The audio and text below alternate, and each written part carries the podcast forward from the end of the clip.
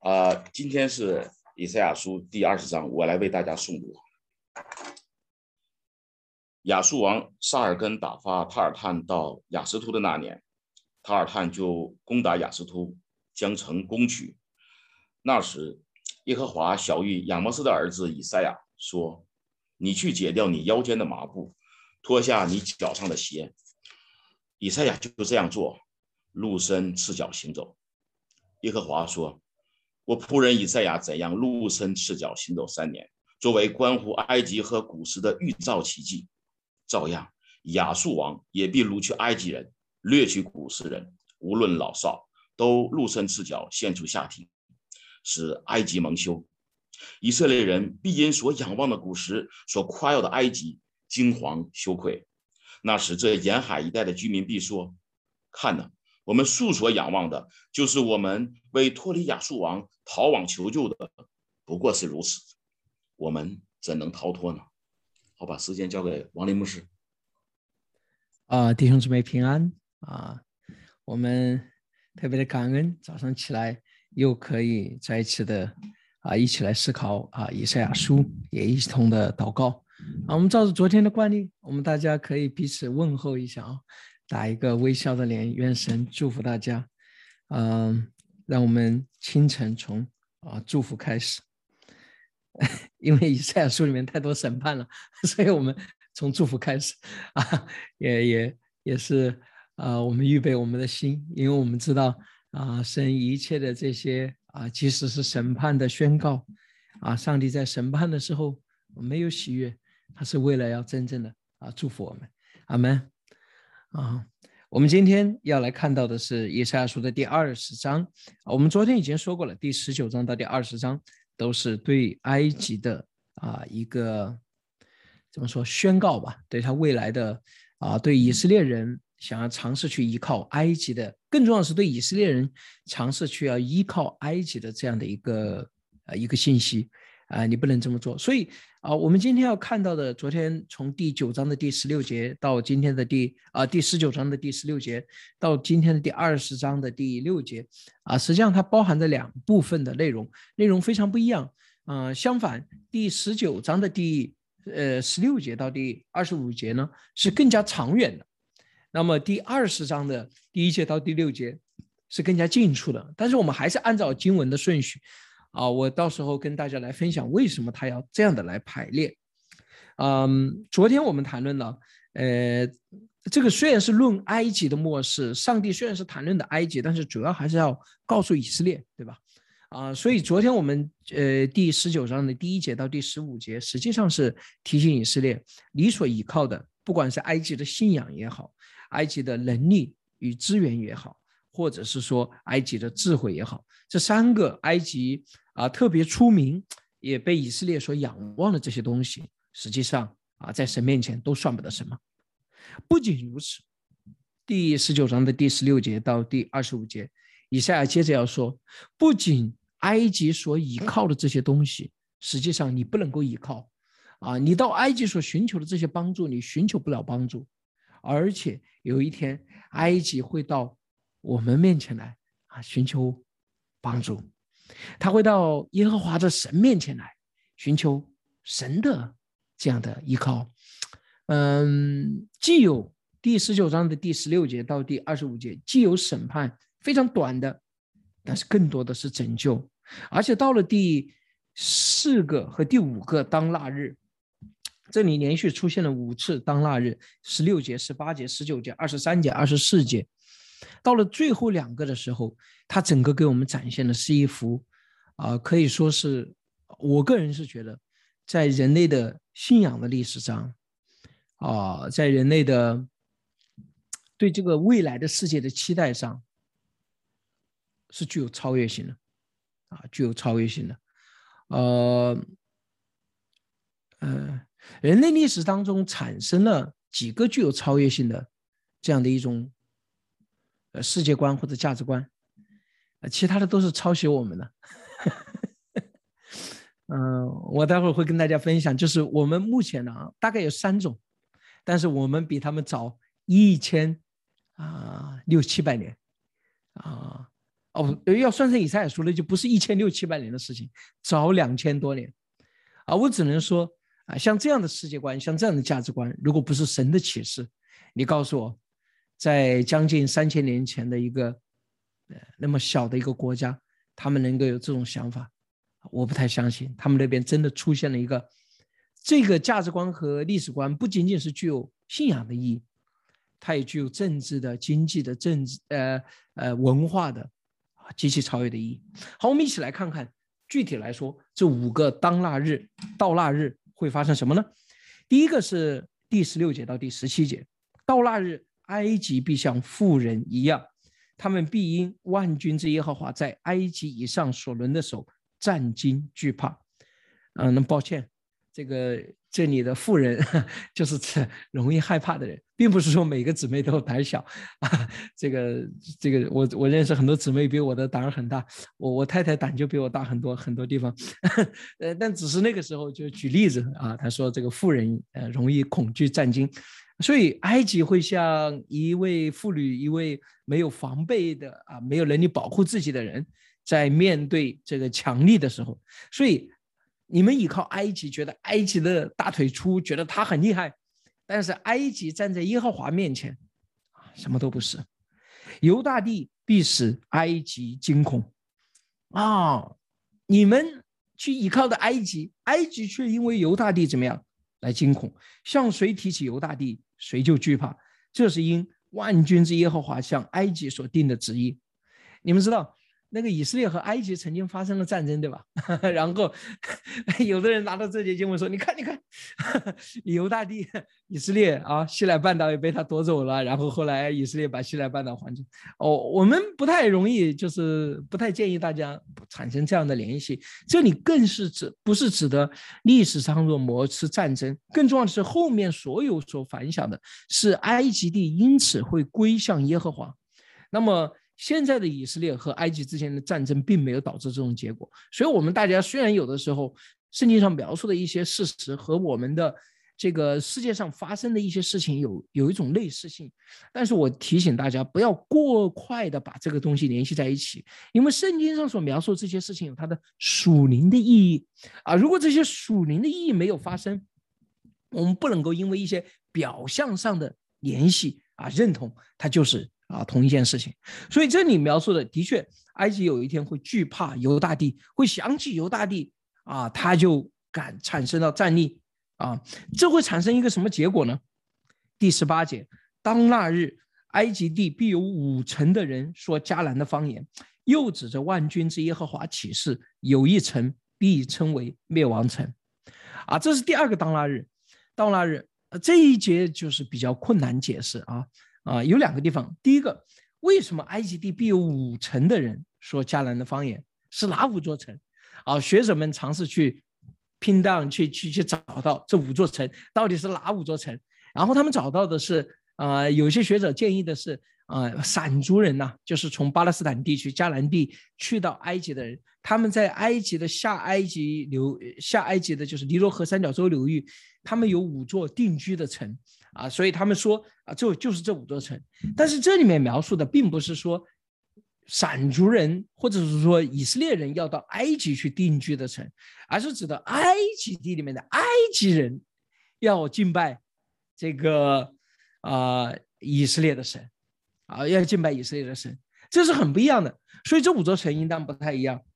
那么加尔文呢对这些经文有一句有趣的解释，他说：“你看前面是五城。”后面是一层，所以呢，嗯，他把埃及呢，就说埃及打个比方，这不是说那个真实的啊。他说埃及一共有六座城，其中呢五座城都来敬拜耶和华，还有一座城被毁灭。就是说，这个怎么说？这这个六座城的一是百分之一百的话，就是绝大部分埃及的城都来怎么敬拜耶和华了，求一座城来毁灭啊。但这个解释呢也有一定的挑战哈。我们待会说这个后面的。最后的这个，呃，和合本的翻译可能并不是那么准确。这个这个，然后呢，这五座城和这个一座城之间呢，可能也不是那么清楚的关系，好像是总共六座城。那么这里的五座城可能是一个很简单的意思，就是犹太人呢，他有的时候用这个数字五啊，你比如说我们中国人说七七八八，我们不是说七八个，对吧？我们说的意思就是，差不多啊，多多少少的，大概是这么个意思啊。有的时候我们用一些特定的数字来表明一个啊一一种常见的观念，比如说五常常用来表达什么呢？啊，就是一些少数不多，三十个啊，三十个的意思就是啊这个这呃不几个对吧？几个？我们不是说一定是三个或者四个，我们怎么知道呢？其实有很多经文，我给大家举几个大家都非常常见的例子，比如说大卫在吉伦西里面拿了几个石子啊？五个光滑的石子，对吧？五个光滑的石子。然后呢，你要是读以利亚和以利沙的那个记载，到了列王记下第七章的时候，啊，他们说外面那个大麻风病人说，呃，亚兰人的军队已经跑走了。然后以色列人，以色列王这个约兰说，我们怎么办？他不敢出去，对吧？然后他们说，把城中还剩下的五匹马派出去啊，正好也是五匹。然后更有意思的是，呃，哥林多前书第十四章第十九节。呃，保罗说了一句话：“我们宁可说五句大家可以听得懂的话，胜过万句的方言。”怎么又是五句呢？对吧？啊，所以呢，五这个数字在犹太人的里面就是表达有一些啊，有一些呃，那么这里的五层呢，很有可能就是指的在在埃及地，甚至有一些城市，他们如此的归向耶和华，乃至到了一个地步，怎么样？有一些城市甚至都说什么？都说迦南话了，就是呃，我我们现在话说都如此仰慕我们，所以都学中文了，对吧？就是 现在学语言，就大概是这么个意思。然后呢，有一层呢，被称为灭亡层，啊，这个呢，就是说和合本的翻译真的是非常准确的哈。你看我我基本上是逐字逐句讲到现在啊，讲到第二十章，但是呃这一个翻译的确是有一点值得商议的啊。啊，这个翻译的最大的挑战在于什么呢？因为希伯来文的两个字啊是非常接近的，一个是毁灭，destruction，还有一个是太阳，呃，shamash，啊，就是那个 sun，呃，所以这里面呢，这个词呢，呃，最有可能的现在是应该是太阳城，呃，我就不跟大家说那个非常具体，我们有很早期的希腊希伯来文的抄本，呃，至少有十五份都是这个太阳，还有呢，我们在昆南呢。嗯，就是那个昆昆昆木兰社区，大家知道那个犹太社区找到的，呃，它的 first Q Isaiah A，就是它的第一个，呃，第一栋，呃，那个昆南的那个洞啊，它分成很多洞，第一洞里面的 Isaiah 以赛亚的 A 卷啊，里面也是这样的，还有很早的希腊文的翻译本 sikamus 或者是说叙利亚文的 Assyrian 啊，还有这个犹太人最早的塔尔根 Tagum，还有。这个 Vargate 就是最早的拉丁文抄本，还最早的阿拉伯语抄本都是太阳啊，所以呢，这里最有可能的它是一个太阳城。那么有一层被称为太阳城是什么意思呢？其实非常好理解，你如果了解埃及的历史的话，就很容易，因为埃及人崇拜太阳啊，埃及人崇拜太阳啊，他们甚至阿肯纳顿时期啊，唯一的一个我们。嗯，昨天还是前天跟大家谈到过，他们要尝试崇拜一位神的时候，也是太阳神。他们而且把太阳分成不同的部分，所以什么意思呢？就是说，埃及地到了如此的要信奉耶和华，有一些城市甚至都怎么样，要说迦南的方言，他们要学啊迦南的话了。而且怎么样，这其中敬拜当中的曾经那位崇拜太阳的，现在也都怎么样？要敬拜耶和华，这是他们的所要描述的，就是这个埃及的翻转如此彻底，啊，抛弃了埃及地最为崇拜的偶像，要来跟随神，啊，哦，我觉得我能够跟随神也是神迹，一个呃如此自私。自我为中心，我我在信主之前，啊，我觉得所有的人都是自私的。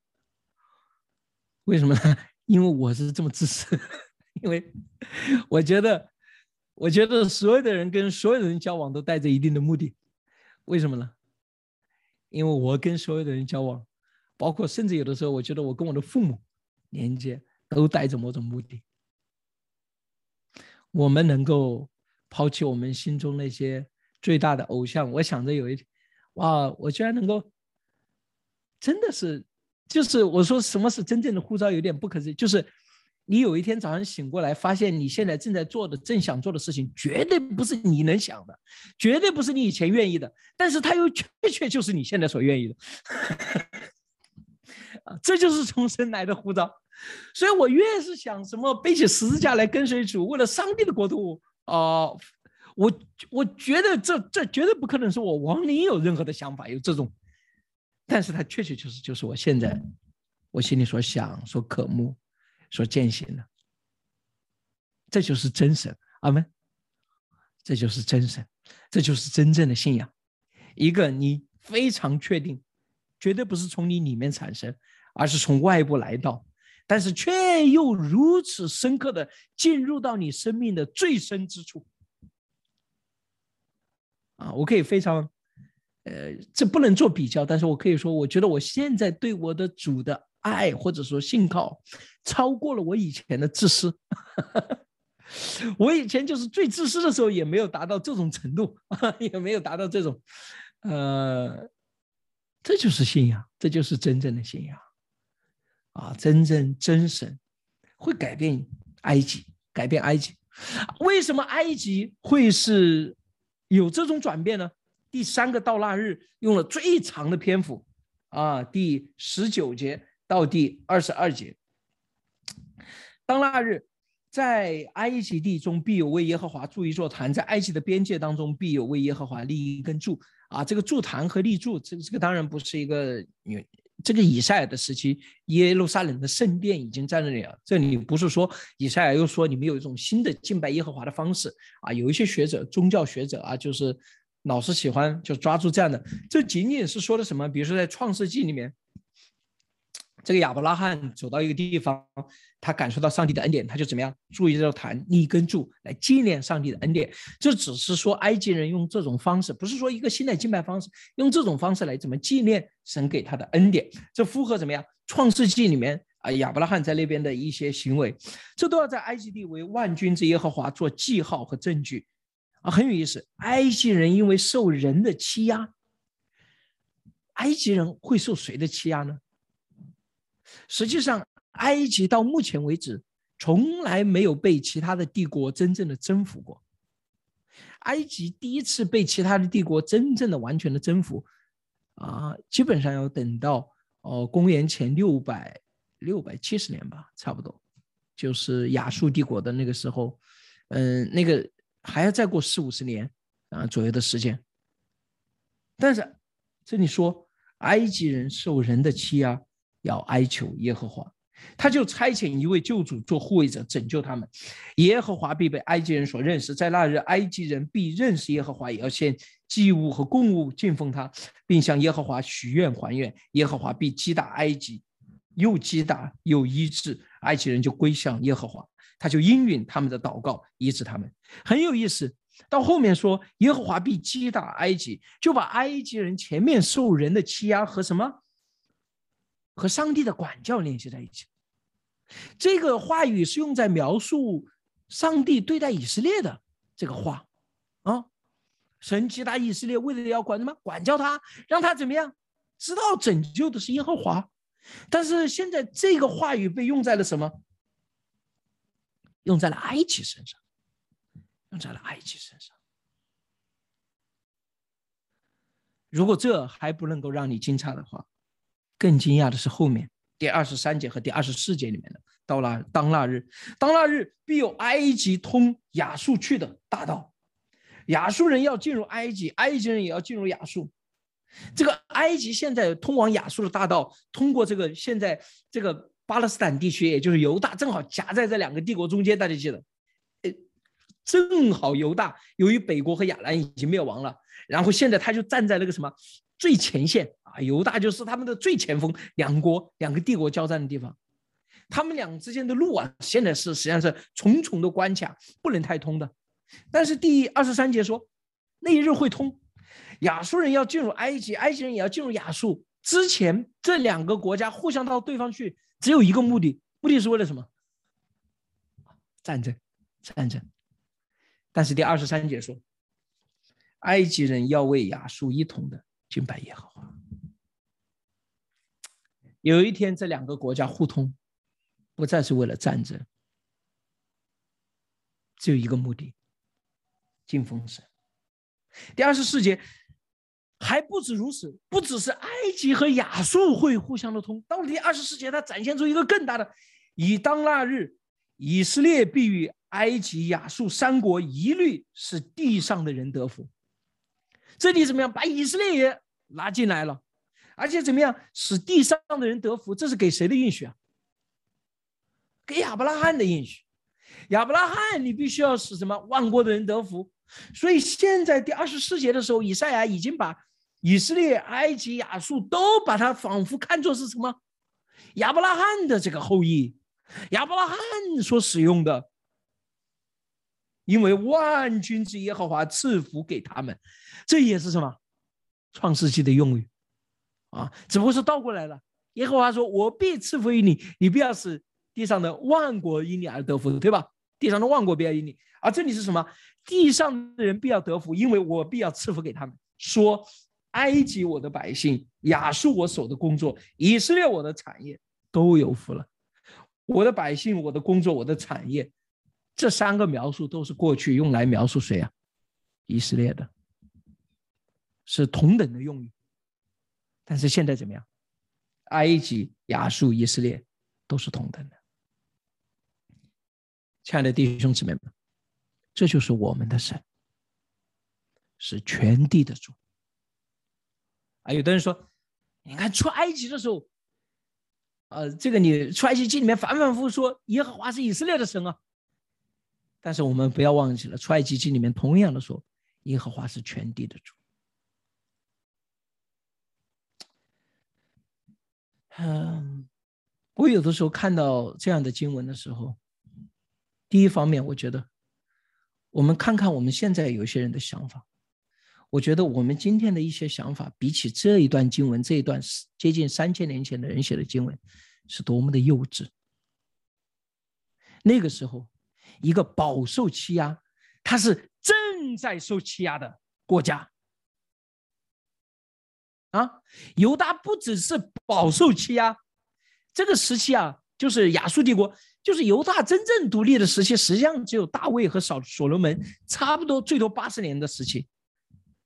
从公元前九百年一直到公元前七百年，接近两百年的时间，犹大一直在这些帝国。因为唯有在大卫王的时期，那个时候是新亚述、旧亚述帝国和新亚述帝国交替的时期，有将近一百年的时间，他们是国内政治非常乱。那个时候埃及也非常的孱弱，所以只有那么好像神就预备了那么几十年的空间，让他们可以怎么样，可以在那里发展。从那个以后，犹大一直犹大以色列。然后他们又分裂了，那就更是这样，一直是在帝国的这个压制攻击啊。埃及的王有掳掠了耶路撒冷啊，沙谢克在这个很早期的时候就，所以他们一直处在这种欺压之下。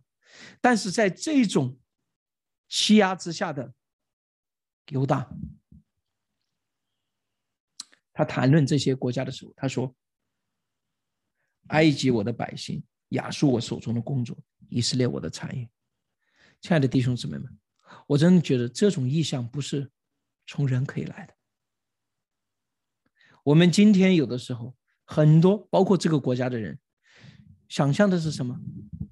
这是我们的世界，我们赢了，我们就要通吃，我们制定规则，我们想怎么样就怎么样，多么幼稚的想法！啊，很多人在家里面也是这样。我要赢了那个，我就我想怎么说就怎么说。现在电视剧里面，啊，或者流行文化里面，有的人稍微有一点权利，你看看他就表现出这样。啊，你要试验一个人的品格怎么样，你给他一点权利，你让他看一看，看他怎么运用这个权利。很多人拿到一点点的权利，就在那里任意妄为，我想怎么样就怎么样。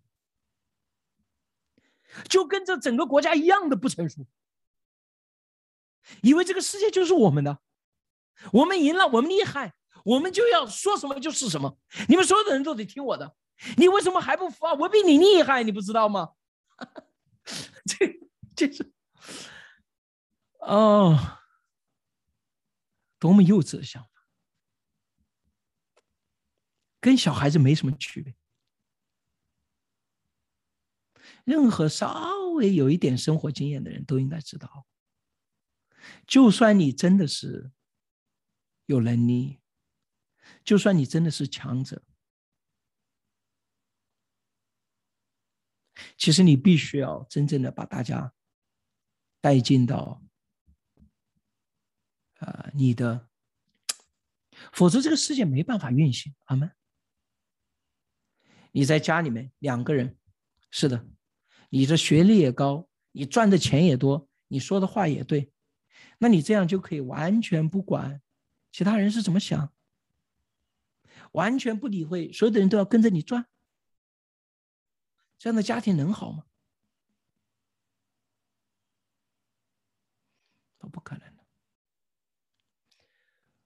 我们这个国家，还有我们很多人，真的是中了尼采的毒太久了。这这个根子应该从尼采，当然更早就可以算起。其实尼采也没有发明这个东西，就是认为什么权力就是意志。只要我有权利，只要我有财富，我就是想说什么就说什么。啊，是归根到底，这还是皇帝的毒，对吧？这也不能说是尼采的毒，这冤枉尼采了。啊，尼采只不过是一一个有点疯疯癫癫，他是在那个地方，那个这种思想，实际上是在各国。各个世界里面都有，但是这是什么？极其幼稚的。我们用这种视角来解读这个世界的一切的行为，凡是我们不喜欢的东西，我们就解读为这是别人强加在我们身上的，这是因为他们靠权力来累积的。我们总是幻想着有一天我们的权力能到一个地步。我们总是幻想着有一天我们的财富和力量到一个地步，所有的人心甘情愿的臣服，就是要听我们所想。这我不说的不仅仅是国家，我说的是每一个人。教会你们不也是一样吗？我们幻想着我们的恩赐、我们的才能到了一个地步，我们的品格到了一个地步，我们的属灵的生命到了一个地步，所有的弟兄姊妹自然的就听我们的。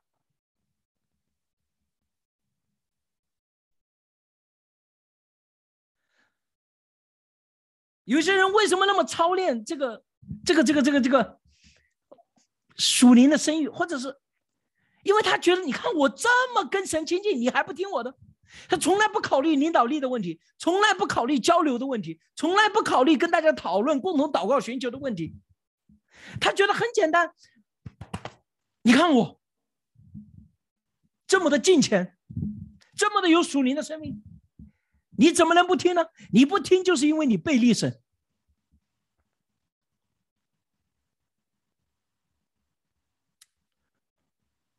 这个世界不是靠这种压制，真正的从神而来的人，不是以这种视角来看待这个世界。我们的主柔和谦卑，即使是永活的真神，面对这个世界，也不是这种态度。他与那个撒玛利亚妇人的谈到，他反反复复的与彼得沟通，如何才能够避免那种幼稚、又愚蠢、又狂妄的态度？认为只要我得胜，只要我有权利和势力，我就可以。犹太人可能。想的是，如果有一天我翻身了，我应当把埃及和亚述压在底下才对，对吧？这应该是犹太人最正常的想法，这才是他们啊想象的。但是这里不是，埃及是我的百姓，亚述是我的工作，以色列是我的产业，这是他们的神给他们的意向。哈利路亚！有一天基督徒想着，我们要是在中国翻身了，我们要把其他，这也不是神的想法。阿门。有些基督徒稍微有一点权利、有点影响力，就把那些不信主的人贬得特别的低，把他们压在底下。这也不是我们神的想法。如何才能够真正的避免那种以自我为中心、自我膨胀？我只要有了一点权利，我就把自己抬高，把这个群体抬高，把其他人都压在底下呢？只有一个办法，你靠你自己的什么德行？你靠你自己的什么？中国人也有自我自我放低，但是他那个自我放低是为了什么？自我抬高，他是为了有这个印象了以后，让别人把他抬得更高，他可以更好的。真正能够胜过这种自我为中心、自我的群体为中心的，只有一个办法：只有当你这个群体有一种超越的价值，有一种超越的信仰。这个信仰不是以你这个群体的利益为中心，不是以你这个群体的地位为中心。这个上帝是众人的神，才可能有这种信仰。阿门。这就是我们所敬拜的神。我们所敬拜的神不仅仅是以色列的神，也是全地的主，也是埃及的主，也是亚述的主。他不仅仅是啊，这个也是罗马人的主，也是整个欧洲的主，也是整个亚洲、南美洲、非洲的主。哈利路亚！我说，在人类历史当中，只有三个种所谓的意识形态或者思想。我说的是，我不是说那些。你在脑袋里面想象的，那人脑袋里面想象的当然很多了。我就是真正被实践的，有这种普世主义倾向的。第一种就是我们的所谓的亚伯拉罕信仰当中，啊，以色列呃犹太教、基督信仰和伊斯兰教实际上是只有基督教。那么伊斯兰教在我们之后，他们也本来也是相当程度上跟我们有嗯这个。这个这个这个这个这个，因为他在我们之后嘛，学了我们很多东西，我们就不说伊斯兰教，伊斯兰教也非常特殊，他也不是那种啊，他跟那个穆罕默德还有他们的捆绑在一起。但是除了这个以外，真正唯一上有这种普世倾向的，其实一个是法国大革命所产生的所谓的万国皆兄弟啊，自由平等博爱，以及在他更之后所产生的啊，就是共产主义。那后面那两个都是抄我们的，而且后面那两个实现出来的结果，让我们看到了，在没有那个真正的神坐在那个坐王宝座上来持定这个权柄，来持守这个价值观的时候，那样的理想人们渴慕，听起来非常美好，但是最后会造成世界性的悲剧。这个东西到今天也没有改变，也没有改变。而前面法国大革命所产生的那样的一种，也就是我们现在所说的欧洲的左派、西方的左派所持守的理念，啊，奥巴马用他最后一个任期、最后一年的时间，拼命的要搞第三性的厕所，去追求平等、自由、平等、博爱、平等。当你没有上帝的时候。什么是人都搞不清楚，哪里来的人的平等啊？你首先必须要明白人是什么，你才能够持守住那个价值观。最大的问题是没有信仰了以后，我们连什么是人我们也分不清楚，什么是人之间的界限。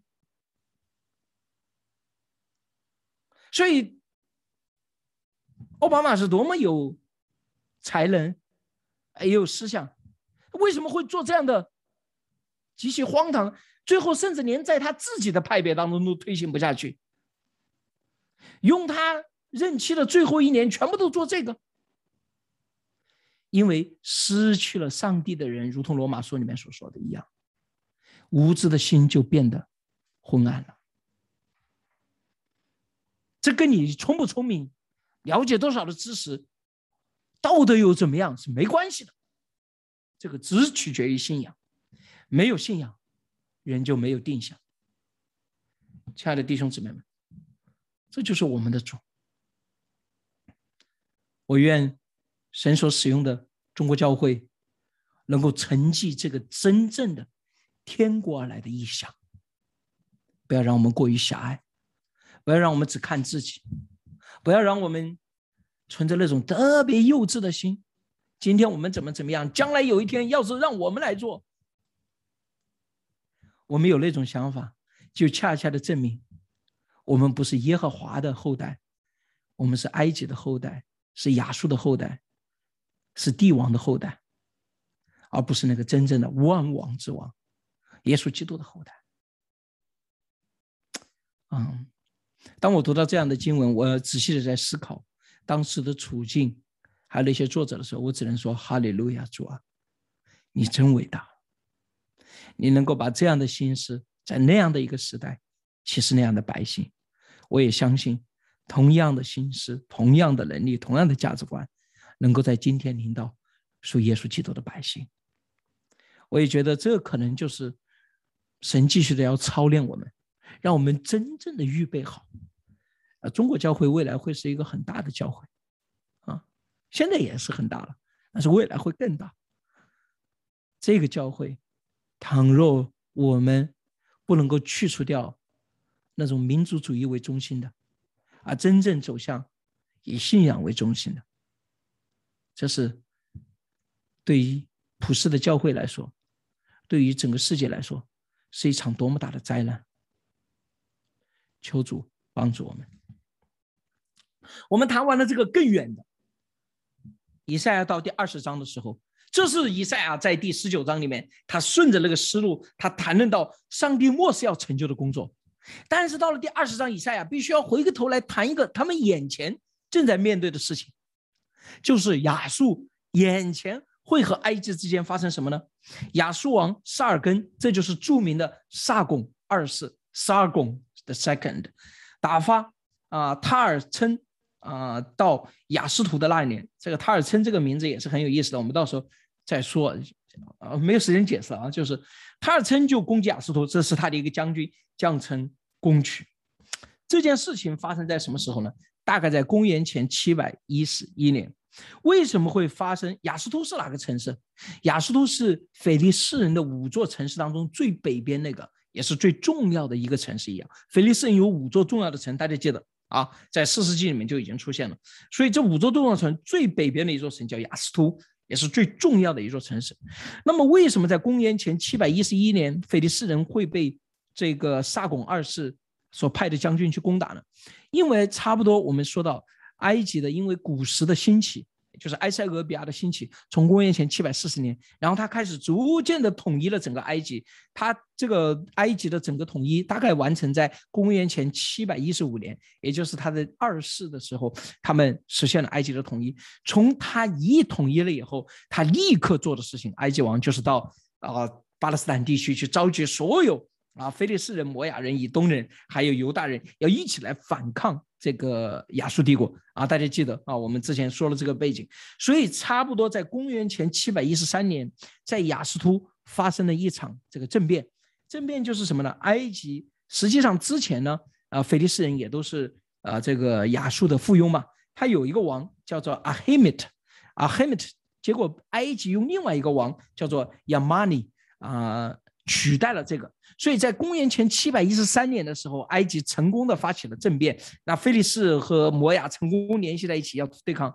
但是怎么样？这个时候萨贡是在萨贡的编年史上，呃，萨贡说的不是说他派的将军，他是说我用我直接的卫队，他说用我的 bodyguard，他的 bodyguard 是什么？就是皇宫的禁卫军，实际上是亚述帝国的常备军。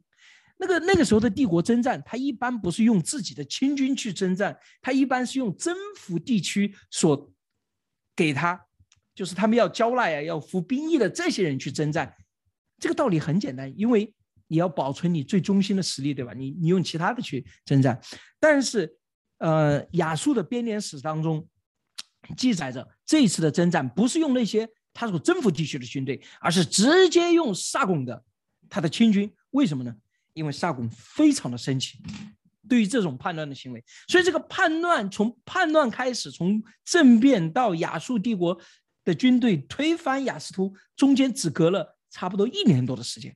在过去的那个时代，就你你不能够用现在的时间用一年多来算，是那个时代就军队的行走、预备等等等等，这已经是非常的迅速了。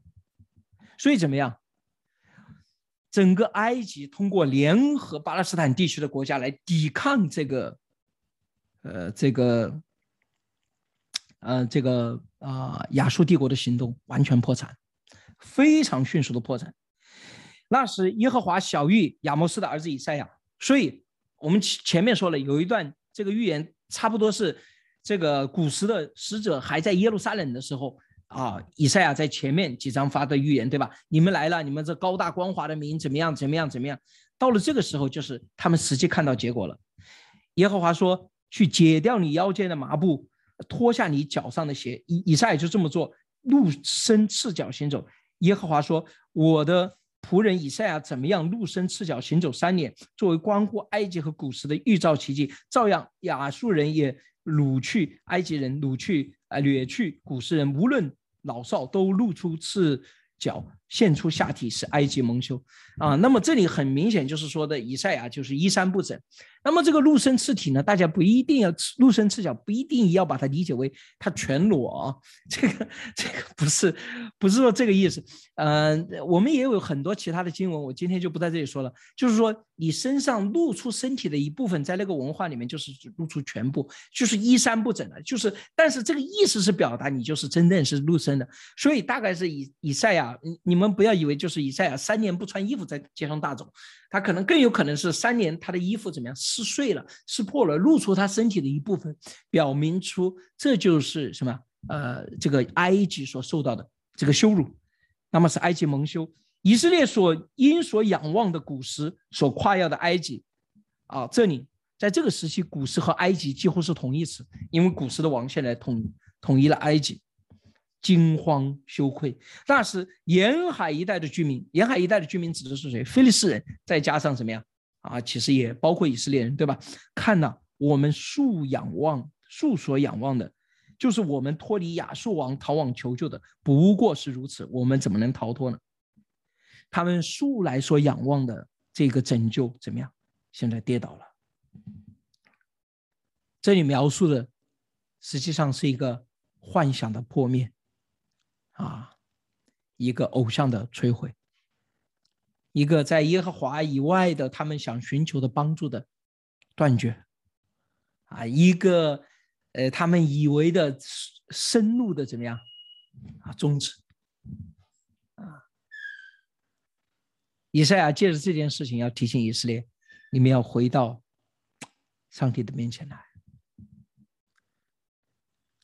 嗯，我有时候我也在思考，亲爱的弟兄姊妹们，为什么以色列屡次的判断错误？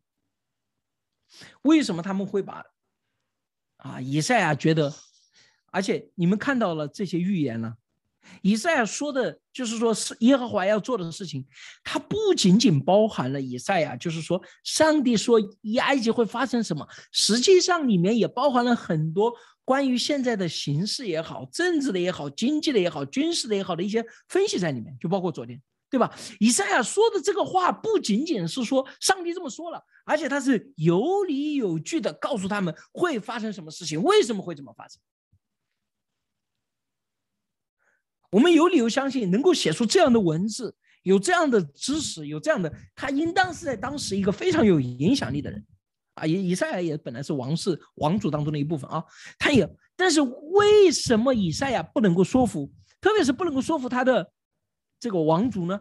或者说服他的百姓呢？说服他们的高官？为什么犹大人在这么明显的证据的面前，他们没有办法做出正确的判断呢？我认为这里有一个非常关键的一点，也是我们今天所有的人都必须要警惕的，亲爱的弟兄姊妹们。当我们面对人、面对道路、面对出路，我们要做选择的时候，不要以自我利益为中心，而要以公平和公义为准绳。你倘若以自我利益为中心，你永远无法做出正确的判断。为什么？因为什么东西对你好？或者对你不好，这都是不一定的。一个恶人做的事情，也可能是对你好的，对吧？一个人在抢劫，你不要说话，你不说话，我分你一份，这也是对你好，对吧？但是不代表这个恶人在抢劫抢的就对，对不对？你按照公平和公义作为准绳，和按照作为中心作为准绳，判断的是完全不一样的。你喜欢下雨，雨天就是对你好的；你喜欢太阳，太阳就是对你好的。你今天喜欢下雨，明天喜欢太阳，你今天就喜欢雨天，明天就喜欢。亲爱的弟兄姊妹们，当你以自我为中心的、自我利益为中心的时候，你永远看不清楚这个世界，你永远看不清楚其他的人，你也永远无法对周围的人他们的命运。做出真正的判断和选择，因此你永远无法选择那个正确的那个对象。啊，所以我跟我马上下个月要做啊，单身的弟兄姊妹会聚集在一起。呃，我实际上在很多地方都讲到了单身弟兄姊妹如何的找男女朋友这个关系 这个问题。啊，你最重要要选择的一个人。呃，男人怎么给女人安全感？有人说财富，当然是的，财富，啊，财富证明了你拥有这个积累一定资源的能力，对吧？这证明了你的能力，啊，房子、车子，然后对你好，对你好也很重要，因为对你好，为什么？表明这个他他他有对你的一种善意，对吧？这也是非常好的。但是比起这，更加重要的是什么？他的品格。他在不同的环境和压力之下，持续的表现出一种品质，还比品格更重要的是什么？他知道他人生的方向。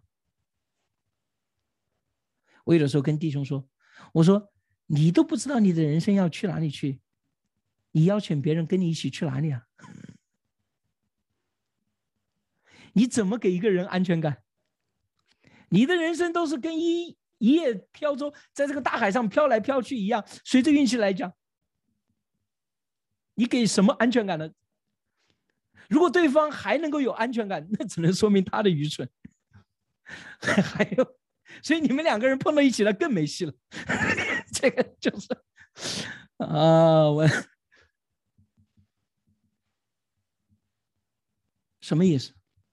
任何时候，我们判断人、判断群体、判断道路。应当以那个永恒的公平和公义作为准绳。以色列人看到埃及，觉得因为他们受亚述的欺压太沉重、太痛苦，他看到有一条道路，他觉得哇，这个可能对我好，于是他们怎么样？失去了对埃及的判断，他只想着脑袋里面幻想的是，如果埃及人来把我们联合在一起，然后我们这样，我们就就就就就好了。但是他们忘记了判断一个，那埃及在耶和华的眼中，神是如何看他的？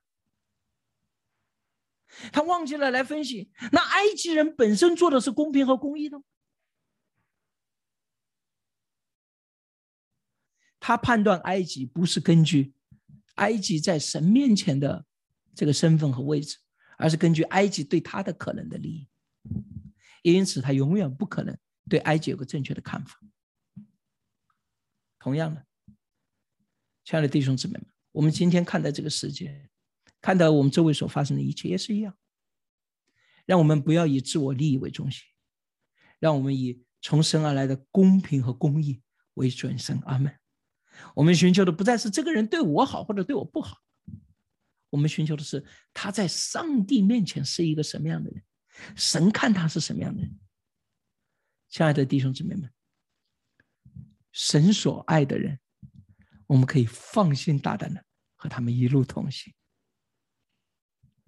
而与神抵抗的人，不论他们现在看起来是多么的昌盛，他们没有真实的根基，如同野地里面的花和草，早上发旺，晚上就干枯。